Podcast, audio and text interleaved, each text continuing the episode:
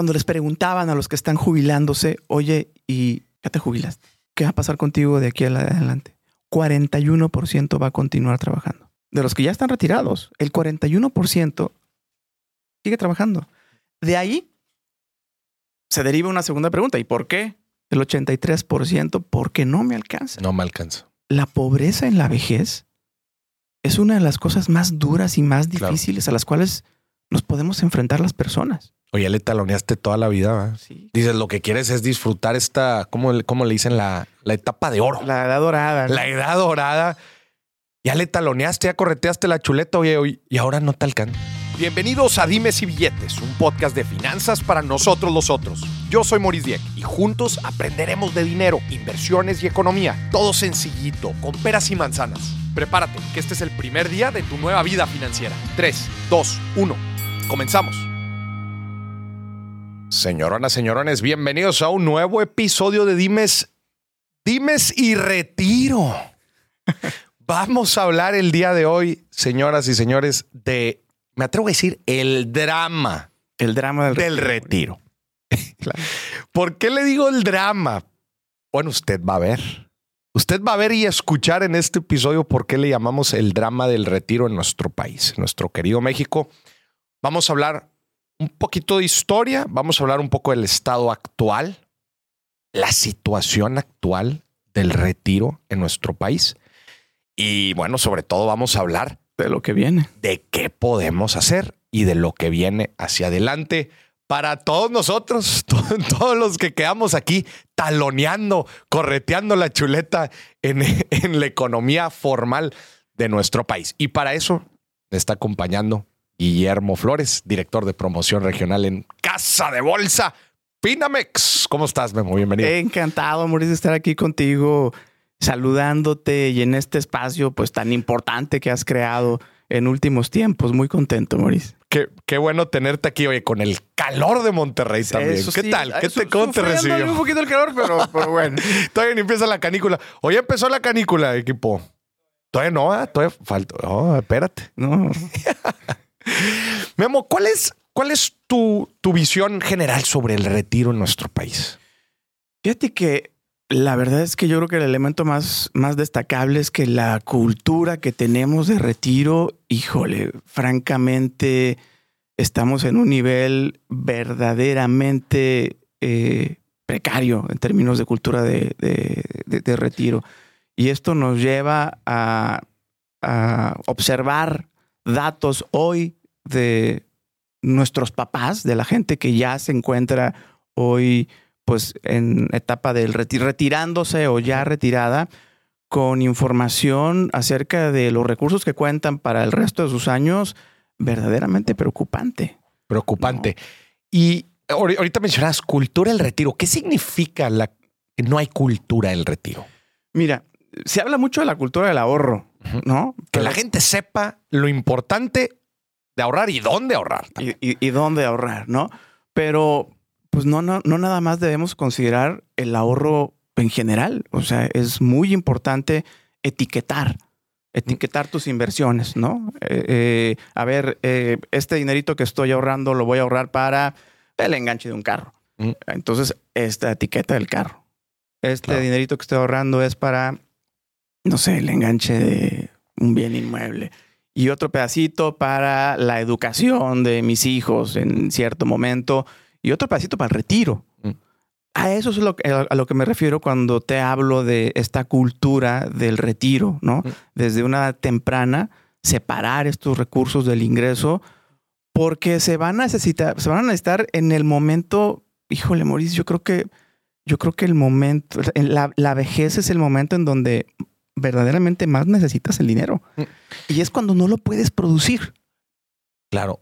¿Y cómo, cómo hablar del retiro también, Memo, en un... ayer estaba viendo la estadística, pues que, que ya sabemos que uno de cada dos empleos en nuestro país es informal. Sí, caray. Qué, qué complejo se vuelve el tema del retiro cuando, cuando el gobierno tiene un esquema formal, así como que yo le llamo la Afore, ¿no? que es como el, esquema obligado para los trabajadores que cotizan eh, formalmente en un empleo.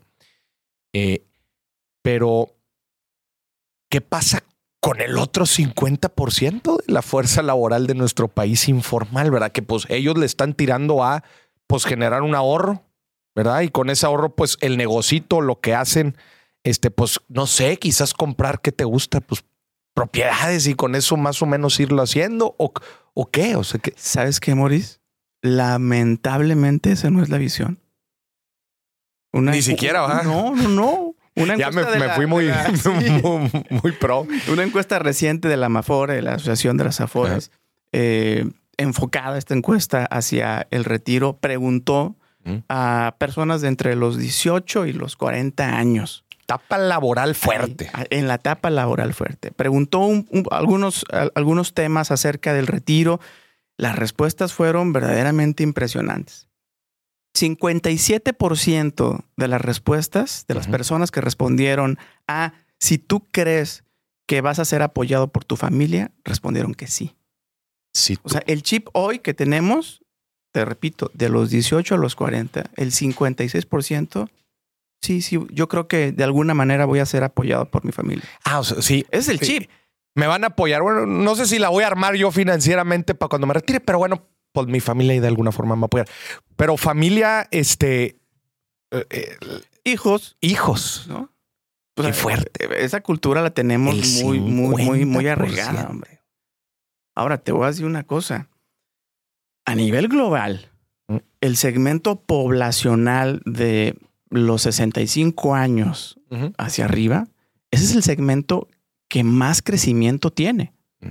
O sea, en 1970, ese crecimiento correspondía como al 4.8% de la población, Ok.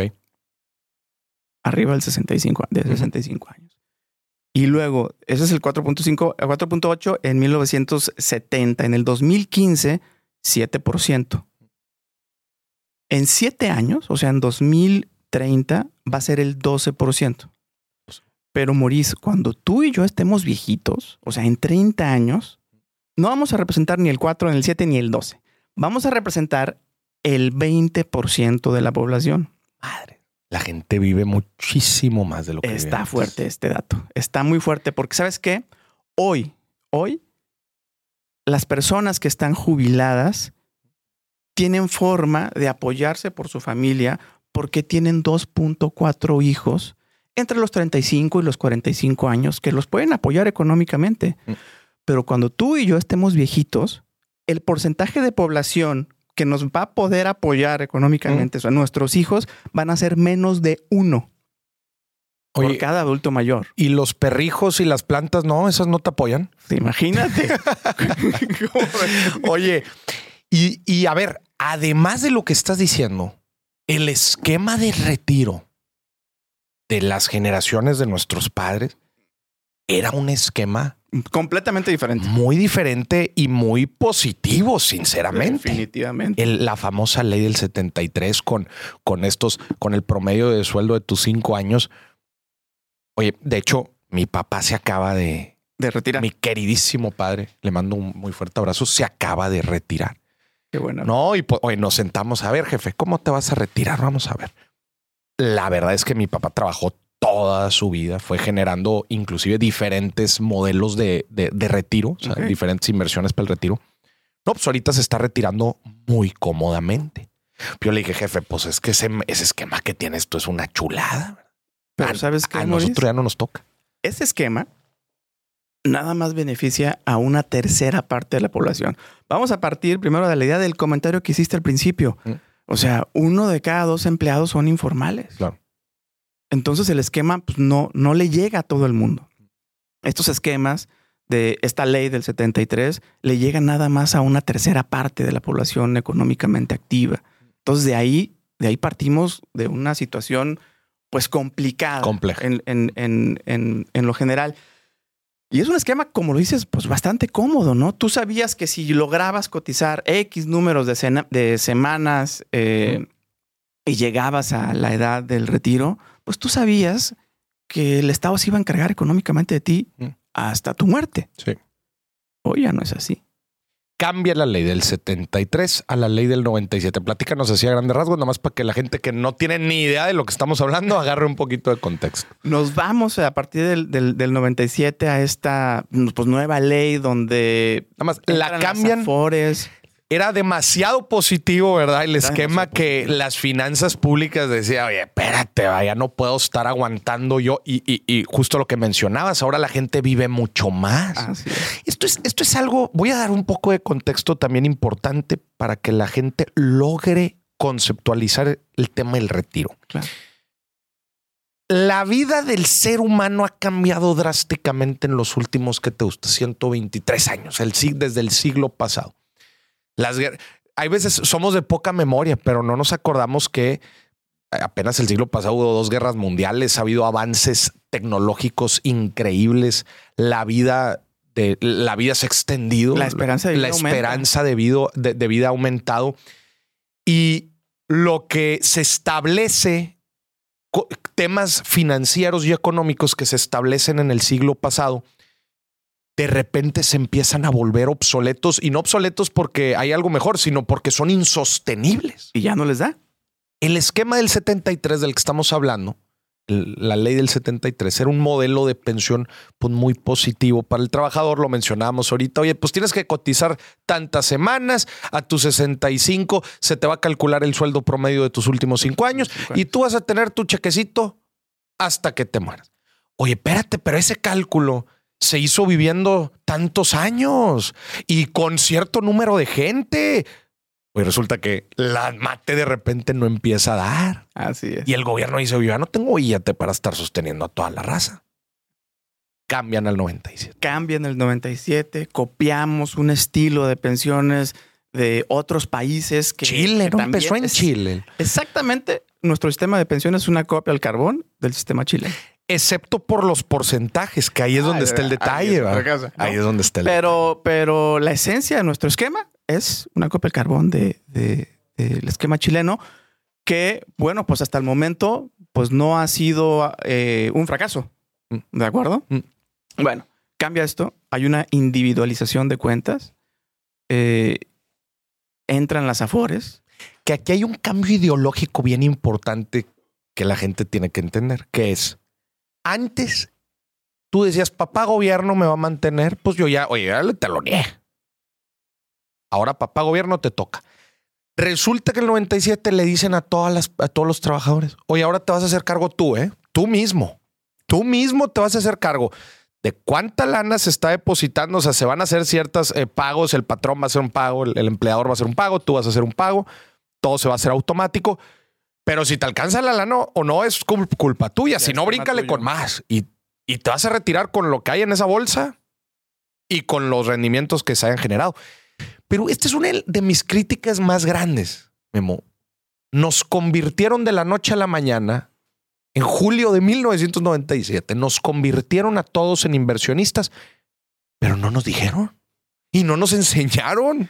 No nos avisaron. no nos avisaron, ¿No? Sí, sí, sí, por supuesto. Platícanos un poco de la ley del 97. Entra esta ley, se crean las afores, se crea esta individualización que te, que te platico y pues con lo que vayas ahorrando ahí a partir desde el inicio de tu actividad económica y hasta los 65 años, con lo que termines ahorrando, con eso te vas a, te vas a, a valer los próximos, no sé, 15 o 20 años. Sin embargo, un punto importante que tú mencionas, eh, las cantidades, los porcentajes eh, que se van para este destino, nos llevan a que cuando ahorita nos ponemos a hacer cálculos, nos llevan a la sorpresa de que no nos van a permitir esos recursos este, que sumemos en la inversión a los 65 años, no nos van a permitir retirarnos con el mismo nivel de vida. Mira, yo soy un ejemplo muy clarito, Maurice, de esta generación de las Afores. Yo empecé a trabajar exactamente un año después. Ay, no, julio, julio 90, del 98. Del 98. O sea, no, 14 meses después empecé a trabajar.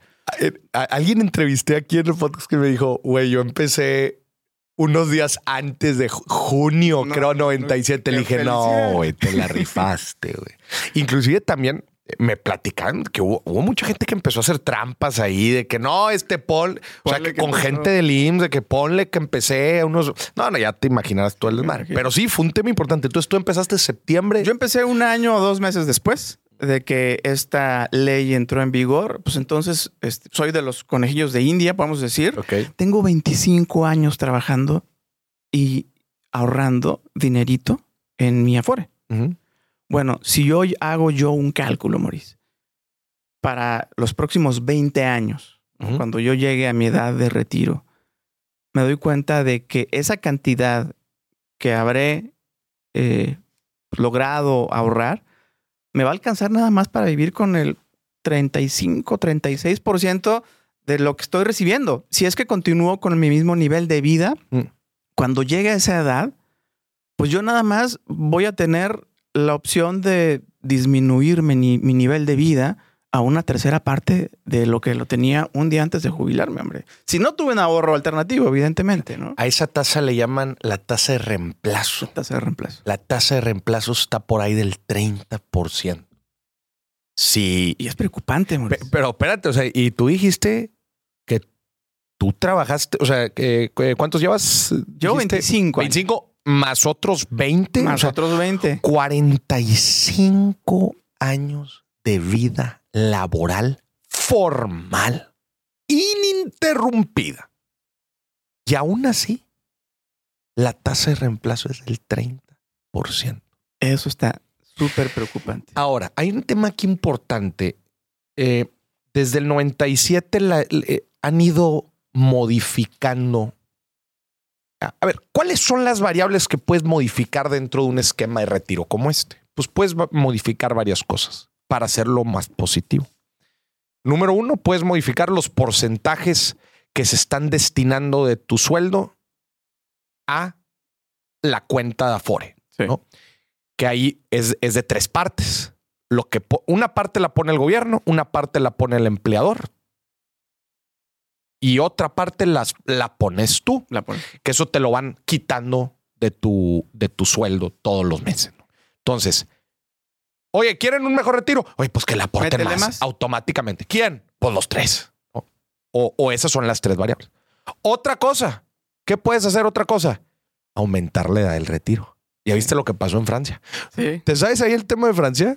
Pues lo entiendo este, básicamente, pero sí está. ¿Cuál era el tema? Querían aumentar del 65 a 67. Eran dos 67, años. Así es. Oye, se les vino el mundo. se les, bueno, a ver, en Francia, eh, eh, yo viví un tiempo ahí. En Francia, eh, este, mm, hacen huelga por todo. O sea, los franceses les, lo tienen desde la Revolución Francesa. Les encanta. Pero se les vino un tormentón allá a Macron por, por dos años. Oye, cualquiera se podía preguntar, ¿dos años? ¿Cuál es el problema? Y luego volteaban a ver a los griegos que tenían este, jubilaciones muchísimo más convenientes en términos de años. Sí. Pues se quejaron todavía más, ¿no? Porque forma parte de la comunidad. De la comunidad europea, sí, es, es, es delicado. Pero bueno, esos son como las variables que puedes. Oye, oye, otra, otra variable, perdón. Otra variable, el rendimiento que te generan las Afores. Las Afores, pues, como mencionabas, pues son estos fondos de inversión privados, ¿no? Que, hay gente que está administrando y la lana, invirtiéndolo, obviamente, la lana de los, de los trabajadores para tener mejores rendimientos y esperas, pues, que a los 65 años, a ver cómo gestionaron los recursos. Las Afores, por el tema de que están manejando la lana de los trabajadores, pues las tienen amarradas para que no se vayan tampoco a, a activos muy riesgosos. Entonces, muchas Afores levantan la mano y dicen, oigan, ¿quieren mejores rendimientos? Cambien las reglas, déjenme invertir en más riesgo. No me... Que no invierta toda mi lana en puros setes, ¿verdad? ¿Qué opinas tú de todo esto? Pues mira, eh, eh, es, fue un corte tran- transversal, se le Mm. llamó, ¿no? Y dependiendo de la edad que tienes, pues es el porcentaje en el que puedes estar invirtiendo en X, en X activos. Eh, pues lo veo, en general lo veo conveniente porque esto te permite a, a una edad temprana poder participar en el mercado de capitales, ¿no? Que es Sin- un mercado sin- auténticamente a largo plazo. y sin fricción. O sea, eh, eh, eso, eso es muy valioso, la neta, porque Sí. mucha gente en la calle dice, no, yo no, yo en mi vida he invertido. ¿Estás trabajando? Sí. Formalmente cotizas, ya estás invirtiendo. Y tienes lana en acciones. Y tienes lana en acción. No. O sea, eso sinceramente para un país con poca inclusión financiera y educación, la verdad es que es un acelerador. a ya, te convertiste inversionista tan rápido. El problema es que no alcanza. Sí, eso lo veo bastante conveniente. ¿Qué veo también conveniente? Que es a fuerzas, Maurice. O sea, no te preguntan si quieres Sí, o no sí, mandar claro. tu lana Claro, a claro. un pedacito no. de tu dinero a la Afore. Mm. Eso, ver- francamente, lo veo bastante conveniente. Sí, claro, ¿no? claro. Y también que hay reglas de, oye, no puedes sacar la lana, digo, bajo ciertas condiciones y todo, pero pues está encadenada de cierta manera. Así es. ¿verdad? Este, Pero bueno, finalmente, aunque existe este mecanismo que nos ayuda, es un mecanismo que no es suficiente, Maurice. No es suficiente porque, lo dices perfectamente, tenemos una tasa de reemplazo del treinta y tantos por ciento. El caso que te platiqué yo desde 35, 36 por ciento. No es suficiente. No es- si quieres mantenerte, evidentemente, con el mismo nivel de vida, pero Maurice, la pobreza en la vejez es una de las cosas más duras y más Claro. difíciles a las cuales nos podemos enfrentar las personas. Oye, le taloneaste toda la vida. Sí. Dices, lo que quieres es disfrutar esta, ¿cómo, le- cómo le dicen? La, la etapa de oro. La edad dorada. ¿no? La edad dorada. Ya le taloneaste, ya correteaste la chuleta, oye, y ahora no te alcanza. Modificaron la ley del retiro el año pasado. ¿Cómo ves los cambios? Creo que por ahí creo que la tasa total antes era como del 6, 6.4, 6.5, sumando ya las aportaciones de las tres partes. Ahora lo hicieron un poco paulatino, o sea, cada año van a ir modificando hasta llegar a cerca del 10. Creo que Chile anda por ahí del 12. Mira, lo veo bastante conveniente también. ¿Mm? Es algo que el, de- el hecho de que sea gradual también es incluso hasta lógico, ¿no? Que, que así se haya decidido hacer. Pero esto no tiene otra consecuencia más que un poco más de dinero. Para nosotros cuando lleguemos a la edad de retiro, ¿no? Eh, la autoridad se dio cuenta de que es importante un, un ajuste. Nosotros, que te digo que somos los co- conejillos de Indias, vamos a, a- a llegar con tasas verdaderamente bajas y este cambio va a permitir elevar estas tasas 2, 3, 4%. Mm. Lo cual es bastante bueno 2, 3, 4%. de tasa al final de tasa de reemplazo.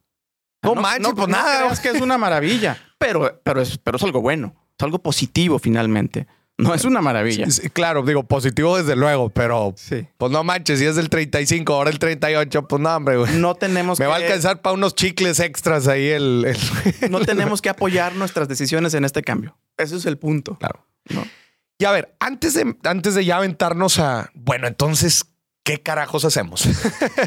este, ¿cuál es la situación actual del mexicano? O sea, hablábamos, a ver, para empezar, uno de cada dos pues, no entra ni siquiera este esquema. Ya mencionabas las encuestas de que pues el 50% de todos está esperando que de alguna u otra forma su familia lo mantenga. El problema es que ya no hay familias como las de antes y las plantas y los perrijos, esos no van a ayudarte.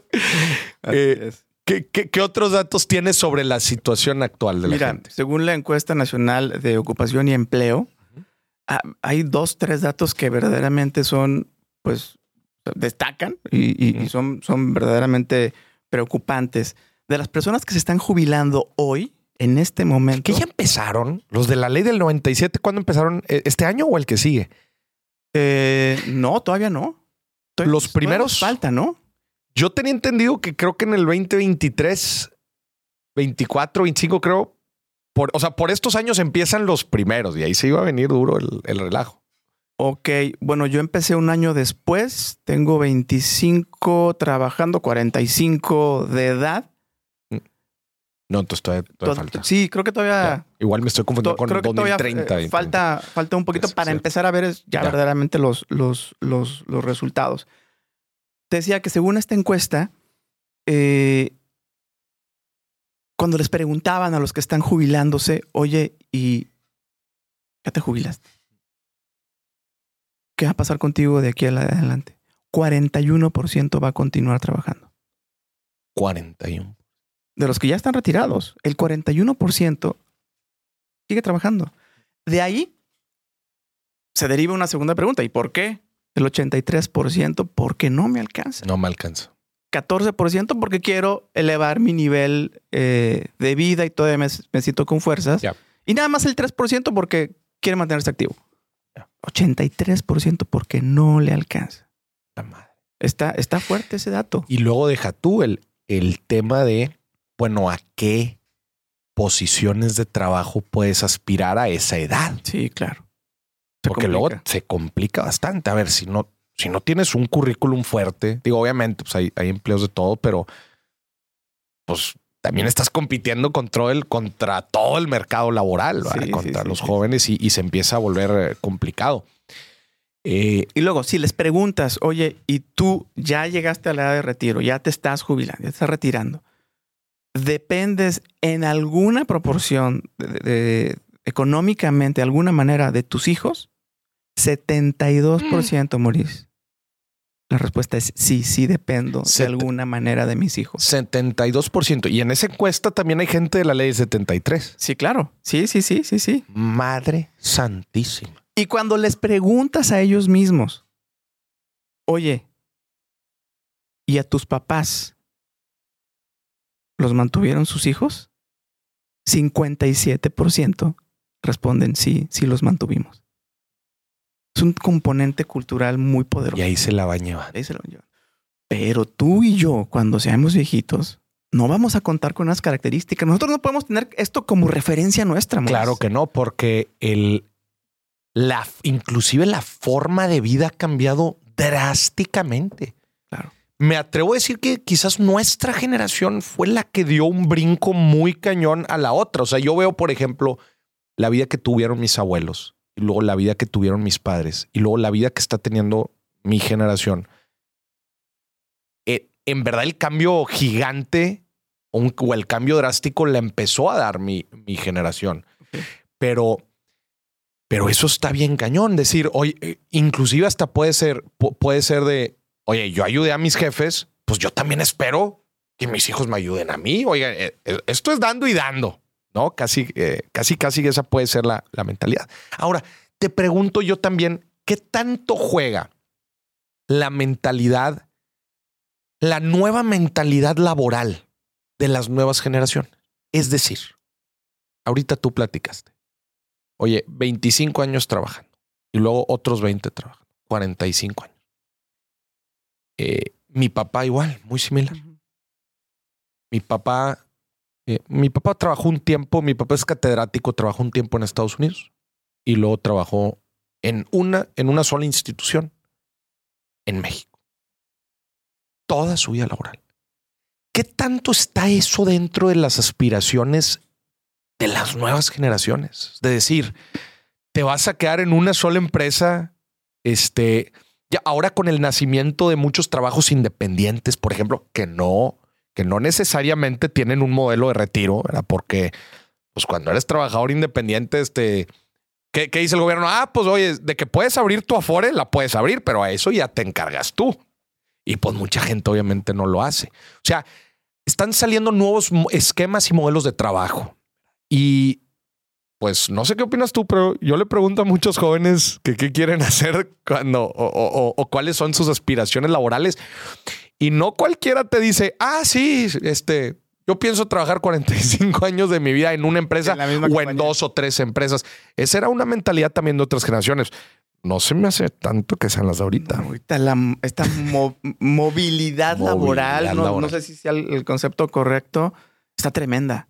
Y afortunadamente, Maurice, en nuestro país existen las afores, porque las afores son un elemento importante en la medida en la que aumentas tu movilidad laboral, Claro. ¿no? Porque eh, en otras compañías, pues tenías ese cobijo de las compañías con sus planes privados de pensiones, etcétera, ¿no? Pero con una movilidad laboral tan importante como la vemos ahorita, toma más importancia, es mucho más relevante el ahorro en la Afore. Claro, porque la hora en la Afore es, es transversal. O sea, no importa en qué empresa estés mientras estés cotizando formalmente. Exactamente. Sí, el tema, el tema que yo menciono es también para los trabajadores independientes. No, o sea ahí que sí se complica bastante. o los emprendedores. O- hoy en día la gente está muy inquieta de querer hacer cosas y dices, madres, eh, cuando haces cosas de forma independiente, tu esquema de retiro también, o sea, tú te tienes que hacer cargo de, de- y si no te haces cargo, eh, empieza el, empieza el relajo, ¿verdad? Eso precisamente es lo que hemos detectado en los últimos años en, en, en Finamex. Precisamente por eso,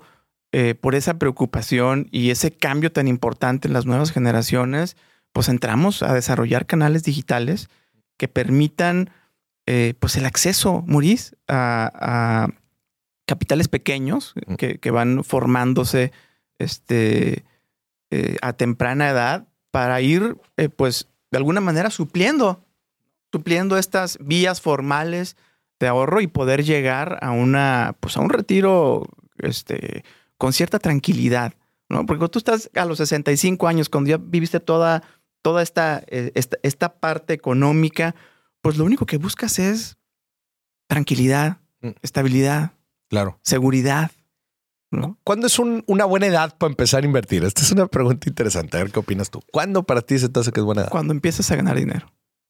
Yo creo que no hay otro punto más que cuando empiezas a recibir dinero. A partir de ese momento debes empezar a separar ese, ese pedacito de tu ingreso. Ya. Te repito, etiquetando, ¿no? En distintas, en distintos. Fíjate que, digo, desde luego que estoy de acuerdo, pero yo creo que los, los padres, padres y madres pueden hacer, pueden hacer algo más. O sea, yo, por ejemplo, tengo, tengo un programa que se llama 23 inversiones en un año, donde justo enseño a la gente a invertir en diferentes activos. Y mi alumno más joven, ¿cuántos años crees que tiene? Más joven. Tu alumno más joven, pues no sé, unos 17. ¿Cuántos tiene? 10.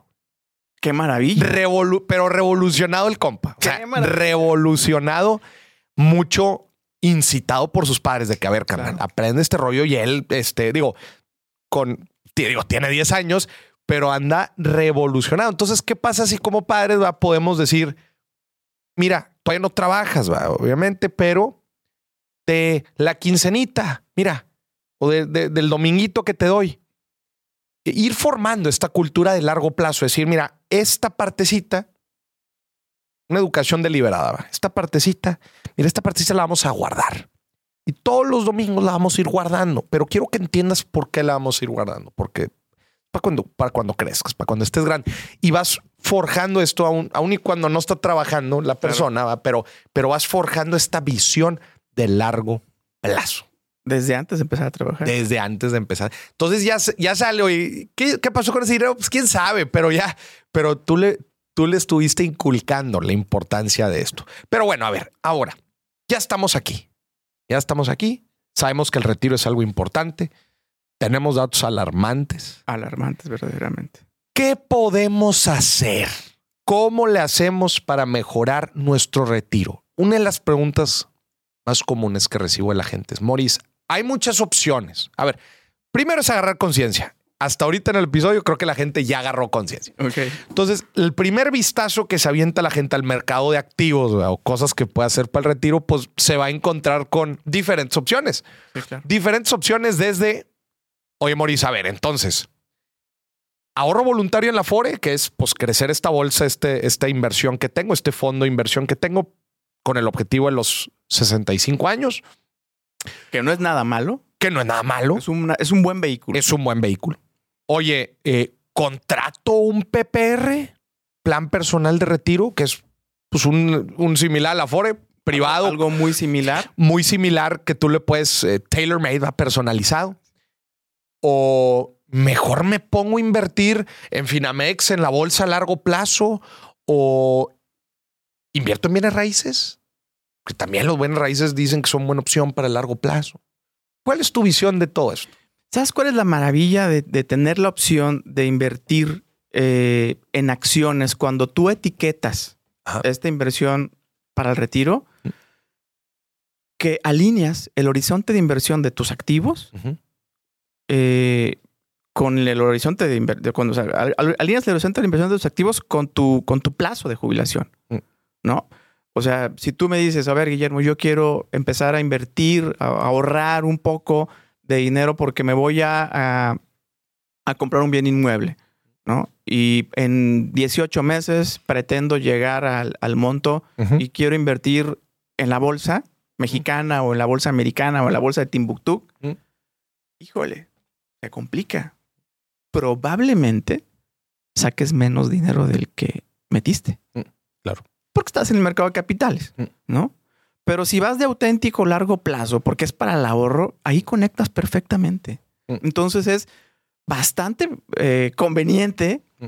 tener una inversión para el ahorro con un componente importante en acciones. que como dices, eh, es un activo con ciertas características, ¿verdad? obviamente con una correcta diversificación yendo hacia largo plazo. Estamos hablando de 20, 30, 40 años. Si tu apuesta es para la economía americana o para alguna en particular, es un buen plazo de tiempo. Ahora, ¿cómo entra el factor fiscal? dentro de las diferentes activos que tenemos. Porque otra vez, tú te sientas y dices, muy bien, tengo diferentes metas financieras en mi vida, me quiero casar, quiero comprar mi primer auto, quiero comprar mi primera casa, lo que tú quieras. Y dentro de esas metas está la cajita del retiro. Dices, muy bien, a ver, ¿qué puedo hacer para el retiro? Y se abre todo este abanico de, de, de oportunidades. ¿Cómo entra el factor fiscal para elegir un activo u otro en esta cajita llamada retiro. Mira, si tú inviertes en instrumentos de deuda, hablando de un contrato de intermediación eh, en cualquier casa de bolsa, no estamos hablando de mecanismos que la ley de ISR te permite con Claro. ventajas fiscales. Hablando de un contrato ordinario de intermediación en cualquier institución financiera, las inversiones que haces en instrumentos de deuda, pues tú vas a tener que pagar, estás ganando. Claro. O sea, hay que pagar impuestos por esas ganancias, ¿no? Claro. eh, tú vas a pagar impuestos a razón de la tasa en la que tus ingresos generales te, están, te están llevando. Correcto. Si tus ingresos globales totales te llevan al 30 o al 31 o al 32, a esa tasa tú vas a pagar eh, impuestos por tus instrumentos de deuda. Pero no es así en los instrumentos de renta variable.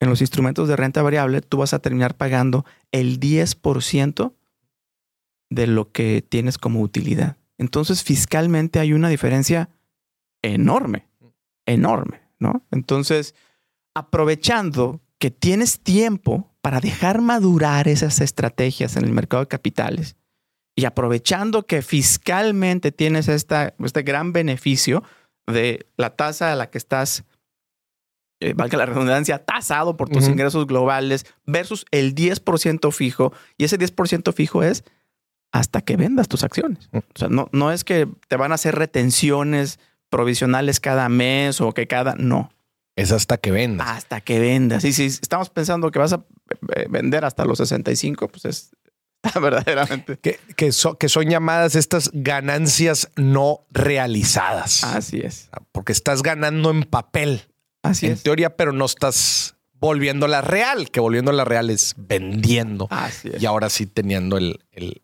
el- efectivo.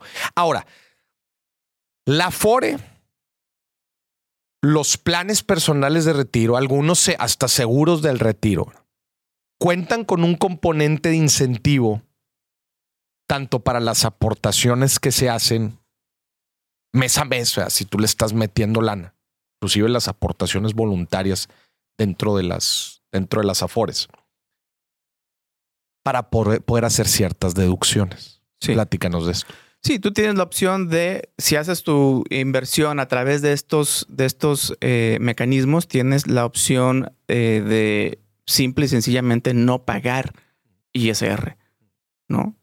Este, la ley te permite ese, ese, ese beneficio, ¿no? De que no, no, no tienes una retención y tampoco tienes la obligación de pagar el ISR si es que es una inversión auténticamente de largo plazo y esta in- eh, inversión cumple con todos los componentes que la ley solicita para Claro. este tipo de contratos especiales. Es que, claro, el gobierno dice, ah, ¿quieres el incentivo fiscal? Te lo voy a dar, pero tiene que ser en vehículos y en inversiones etiquetadas que digan retiro. Y para que digan etiquetadas y que dicen, y- y para que estén etiquetadas y digan retiro, tiene que tener ciertas condiciones, que no puedas retirar la lana, retirar. que vaya hasta cierto plazo, tiene que ser cierto montos, hay varios, hay varios. Hay montos máximos, no puedes, no puedes este, invertir grandes cantidades Claro. de dinero, hay montos máximos Claro. ¿Y qué pasa si te echas para atrás en el camino?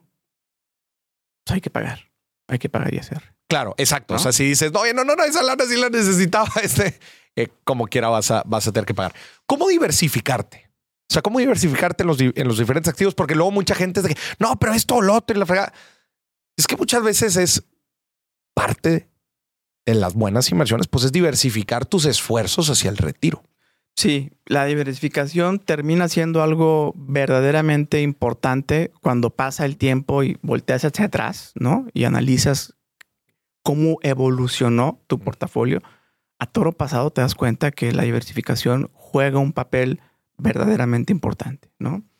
Siempre es bueno tener un pedazo de los recursos en renta variable, si es verdaderamente una inversión de largo plazo.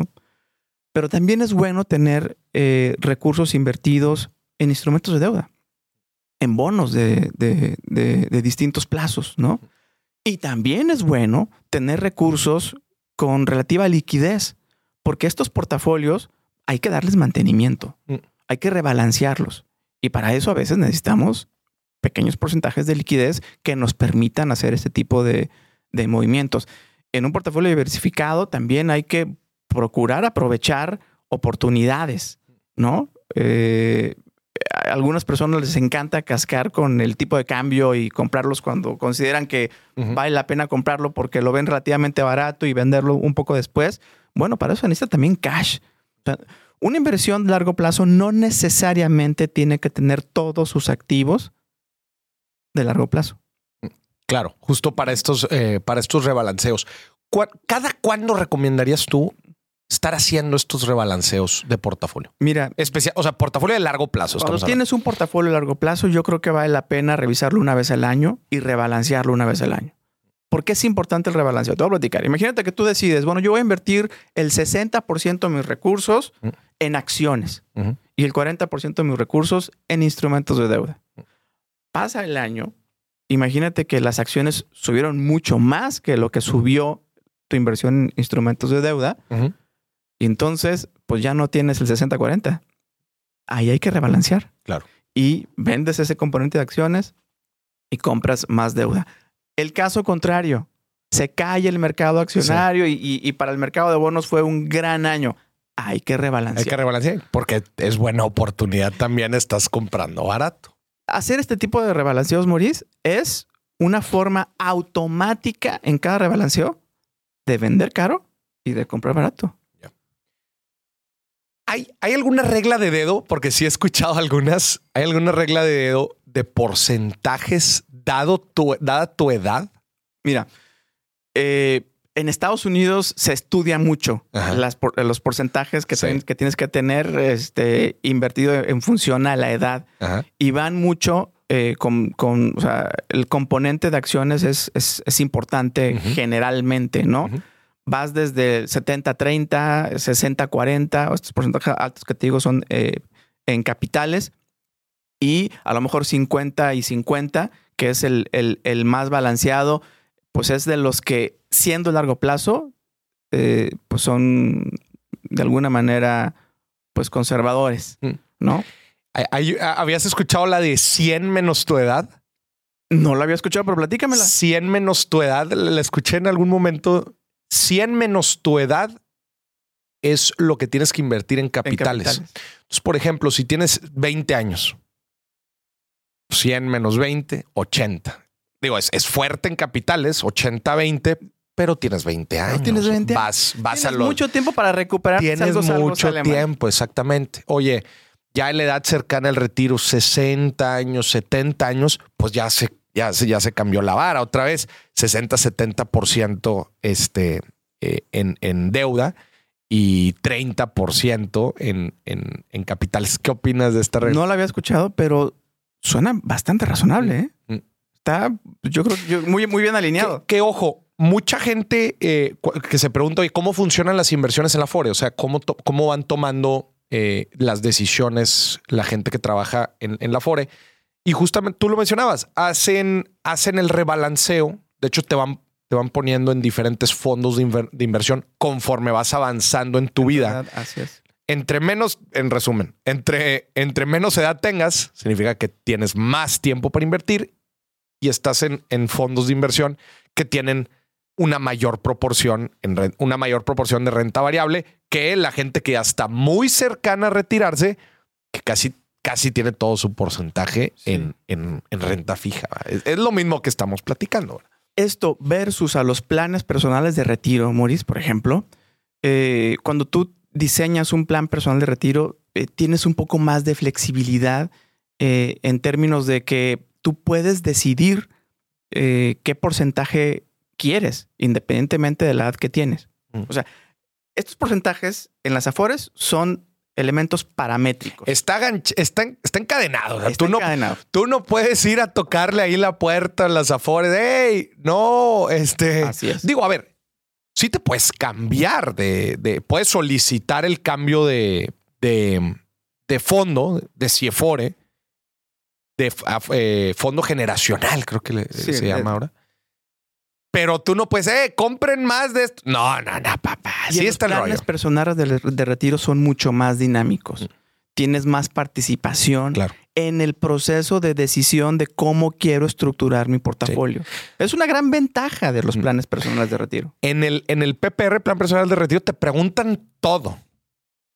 Oye, ¿en qué moneda lo quieres? ¿Dólares, pesos, euros? Sí, sí, Oye, sí. ¿qué mercado quieres? Porque digo, principalmente las inversiones son NTFs, ¿verdad? que son estos vehículos es. que te dan el, el- el alcance completo de, de- de activos, pero te preguntan todo. Todo, todo, todo. Entonces tú ya armas, véanlo así, como una fore personalizada. Así es. Y si tú estás en un, en un momento encontrando alguna coyuntura en algunos activos, en algunas monedas, pues tú puedes ah, echarle un ojo a tu plan personal y hacer ciertos ajustes. e inclusive balancearlo o complementarlo con otros activos que tengas tú personalmente, Claro. ¿verdad? O sea, dices, no, pues es que yo ya tengo muchas inversiones en pesos. No, sabes que el PPR lo quiero en dólares. No sé. Ese tipo de decisiones ya las tomas tú. Que esa es una de las grandes bondades. Y obviamente, pues el PPR igual tiene este vehículo, pues tiene la etiqueta gubernamental de. De- Sí, son contratos especiales. contratos ejemplo, eh, en, en la app que, que tenemos en la casa de bolsa, eh, le podemos dar a los inversionistas acceso a desde las inversiones más, más básicas como más pesos, fondos de inversión, eh, acciones también, en lo particular, ETFs, este, compra y venta de, dólares. Pero son contratos de intermediación, digamos, ordinarios Tradici- ah, sí, ordinarios. tradicionales, ¿no? Ordinarios. Evidentemente, por otro lado, tenemos contratos de, de planes eh, orientados hacia el retiro con beneficios fiscales, que es en donde te digo que tú puedes ayudar a, a, a customizar un poquito el portafolio Mm. y pasado el tiempo, eh, darle una revisada, pase un año y, oye, quiero rebalancear. Eso está con ganas, Memo, porque es prácticamente un one-stop shop. Una tienda de tus inversiones. El, el lugar donde están todas las inversiones que necesitas. ¿Qué quieres? ¿Deuda líquida a plazo? Vete por aquí. Más pesos. Así es. Oye, ¿quieres invertir en acciones desde stock picking? ¿va? La gente ahí que le gusta, ¿no? Pues que Netflix, ¿no? Pues que Disney. Hasta fondos de inversión, hasta ETFs, pero también este tipo Pero de planes etiquetados para el retiro. Así es. Eh, eso es importante para que la gente lo considere. A ver, ¿tú cómo te diversificas en tu retiro? Ahorita nos platicas, te quedan 20 años. ¿Cómo has manejado tú, Memo, tu retiro? Fíjate que yo soy malo para ahorrar. Malo. Oye, malísimo. quiero dar un paréntesis sobre el ahorro. Lo menciono, lo he mencionado en varios foros y me gustaría ver qué opinas. O sea, ahorita profundizando en el tema del ahorro. A mí me llama la atención que el ahorro en México y en Estados Unidos tiene connotaciones sumamente diferentes. En México el ahorro es el retirar una cantidad de tu dinero y pues tenerla ahí guardada en tu cuenta de débito, llamémoslo así.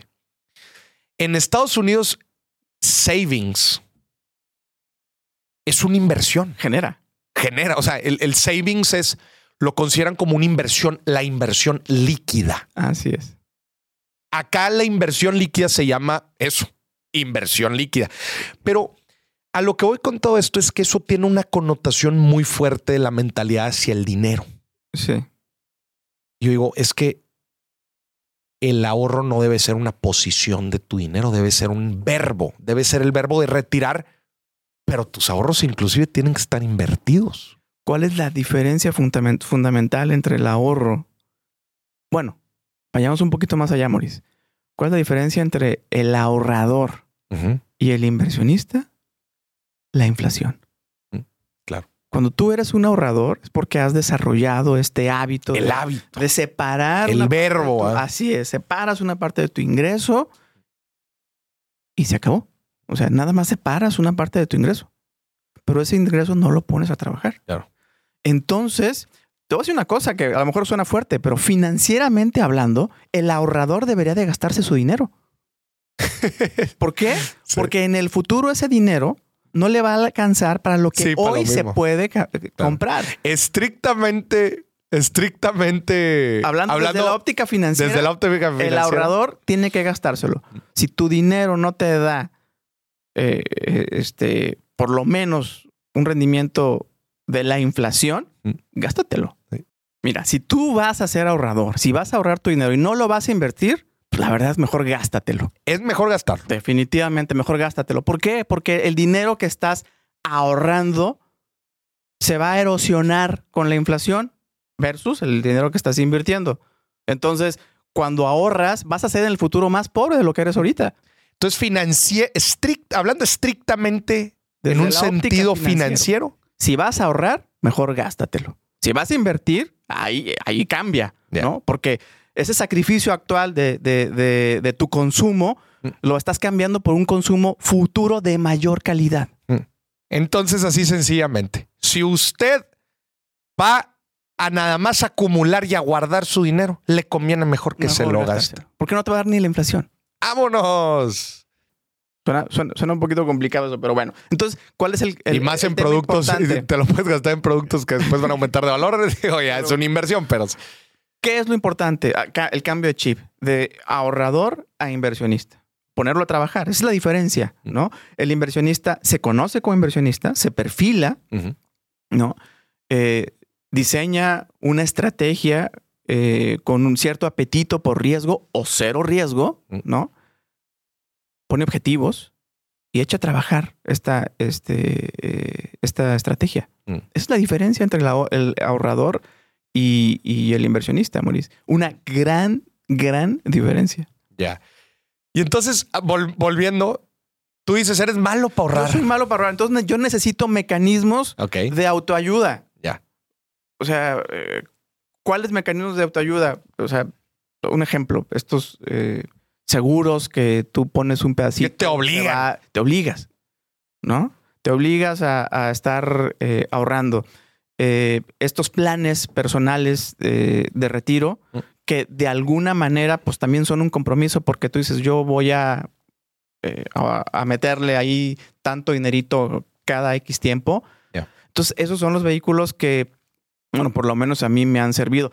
El vehículo por excelencia que a mí, a mí me ha servido, que te repito, me considero malo para ahorrar, es la domiciliación, Maurice. ¿No, ¿No te sirve? No, me, o sea, es, es, es, es una, ha sido una maravilla. ah, ya, para ya, ya, es una sí, sí. maravilla, ¿no?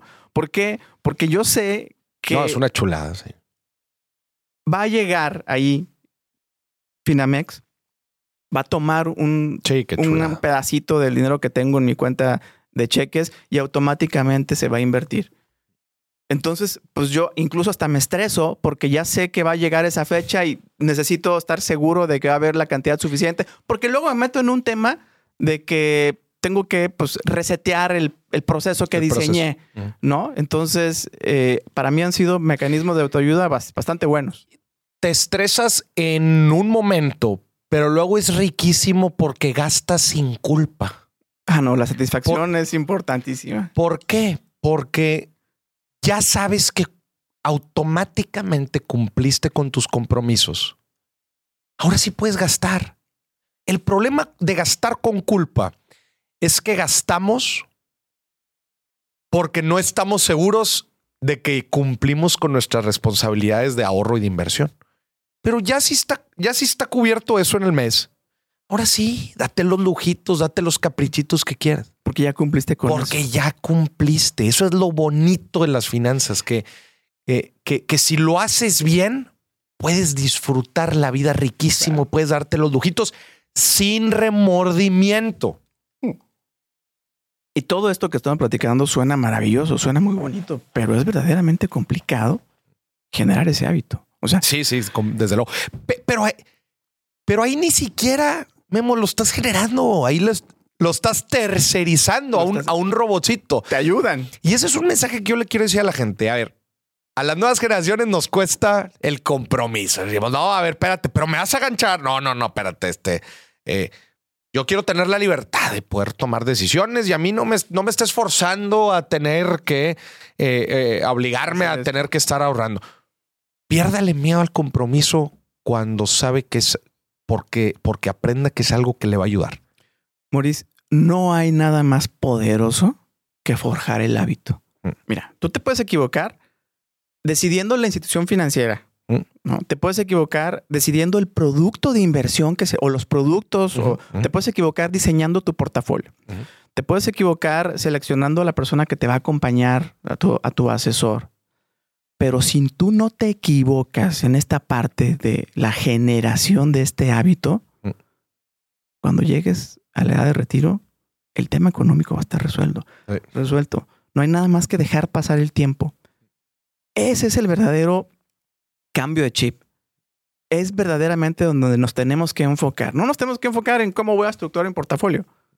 Ni esas, esas son decisiones secundarias. La más importante es el poder de la generación del hábito. Y otro tema aquí importante, digo, no lo vamos a desarrollar aquí porque justamente lo estuvimos platicando en el episodio pasado. En un, en un, no, no en el pasado, lo, lo hablamos.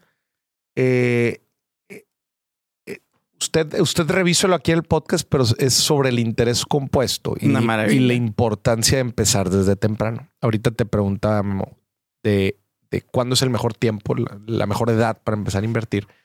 Y hay una gráfica que yo publico varias veces, se- varias veces en el tiempo en, en mis redes, que es la diferencia entre una persona que empieza a invertir a sus 20, 25 contra una persona que empieza a invertir a sus 45.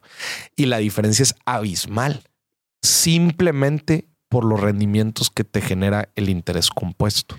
Mira, yo tengo unos datos este, muy parecidos a los tuyos, que si te parece bien, te platico un poco Sí, sí, acerca sí. de ellos. Tenemos a dos personas. Vamos a, vamos a suponer, vamos a hacer un ejercicio con dos personas, con Ana y con Laura.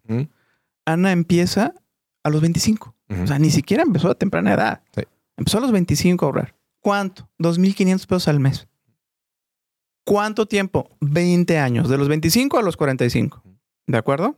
Bueno. Por otro lado tenemos a Laura. Mm. Laura empezó a los 45 Ya. y también Híjole. ahorró 2.500 pesos al mes y también lo hizo durante 20 años. 20 años, o sea, estás hablando de un bastante, Bastante tiempo. tiempo. 2.500 pesos. ¿Cuál es el resultado? A ver, las dos personas hicieron el mismo ahorro, 2.500 Ujú. pesos mensuales durante 20 años. Ujú. Ana empezó a los 25 y terminó a los 45 y Laura empezó a los 45 y terminó a los 65. Cuando las dos llegan a su edad de retiro, Ana, la que empezó al principio a los 25, tiene 3 millones 800 mil. Y Laura, la que empezó a los 45, tiene un millón ochenta mil. Ahí está el poder de empezar a tiempo. Y ahí también está, ¿sabes qué? El poder del interés compuesto. El poder del interés. 3X. Sí, caray. 3X. A la ma- Para que la gente lo considere. Porque otra vez el tiempo en las inversiones, el tiempo es dinero. Y con la curva de interés compuesto, pues es algo, es algo brutal. Un Me- peso invertido hoy vale sensiblemente más que un peso invertido en 20 años. Memo, nos platicabas ahorita que en la aplicación de Finamex pueden tener acceso a, a este one-stop shop de diferentes inversiones. Muchísimas cosas. Desde la inversión más básica, que es más pesos, donde podemos tener inversiones de un día, siete días, 28 días, 14 días incluso, eh, hasta un abanico de más de 30 fondos de inversión de, de distintas clases de activo, de deuda, este, eh, eh, multiactivos, eh, en dólares, ¿de acuerdo? Eh, también tenemos el, el módulo de operación de la, la relación peso-dólar a través de futuros, de este- del- del- del tipo de cambio eh, peso-dólar. Y también tenemos eh, el módulo operación del mercado de capitales, donde tú puedes tener acceso desde 10 mil pesos, Maurice, a adquirir un pequeño pedazo de las compañías de nuestro país Mm. o a través del SIC, en esa misma aplicación, a compañías eh, extranjeras. Entonces, pues ahí tenemos en, en- en- en una sola aplicación, pues toda esta este, gama de oportunidades, ¿no? Para, para poder eh, iniciar las inversiones. La parte de capitales desde 10 mil pesos, más pesos desde 100 pesos, Maurice. Desde 100 pesos pueden estar invirtiendo su dinero a diferentes plazos. Diferentes plazos. Órale. Y la parte del retiro.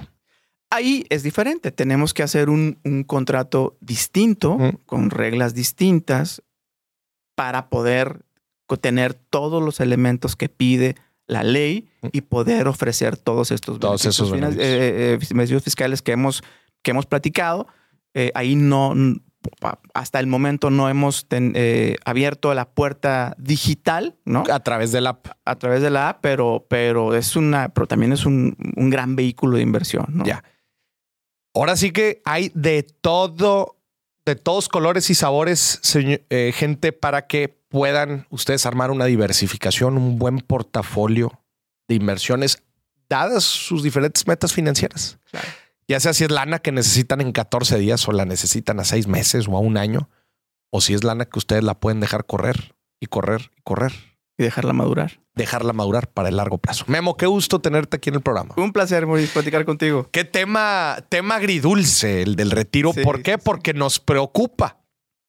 Pero le digo algo a usted. No se preocupe por el retiro. Mejor, ocúpese. Vámonos, Memo. Muchas gracias. Un placer. Y a usted que nos estuvo viendo y escuchando, esto fue otro episodio de Dime si billetes sobre el retiro en México. Hasta la próxima.